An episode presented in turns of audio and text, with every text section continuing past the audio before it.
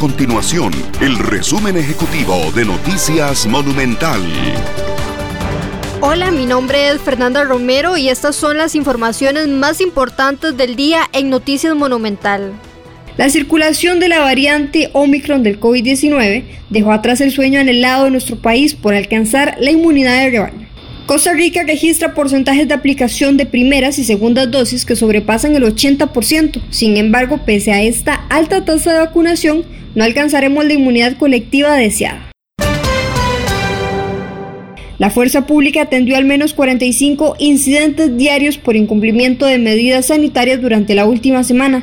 Según el Ministerio de Seguridad Pública, las denuncias más frecuentes son por fiestas, aglomeraciones, incumplimiento de medidas o eventos sin permisos sanitarios.